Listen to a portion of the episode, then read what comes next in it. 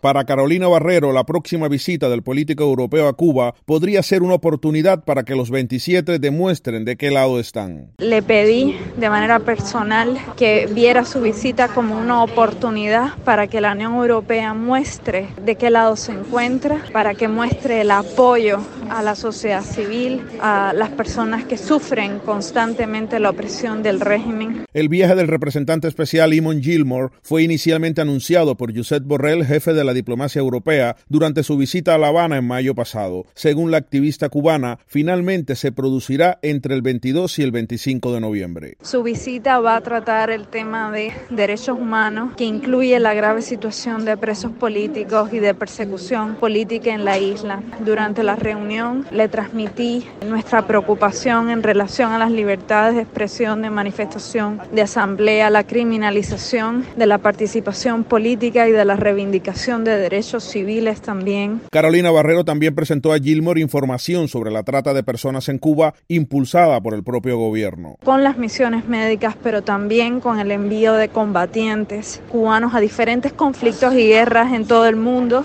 y en particular a la guerra de Rusia contra Ucrania. Ninguna fuente europea consultada respondió inmediatamente para confirmar de manera independiente la fecha del viaje de Eamon Gilmore a Cuba. En Madrid, Michelle Suárez, Martín Noticias.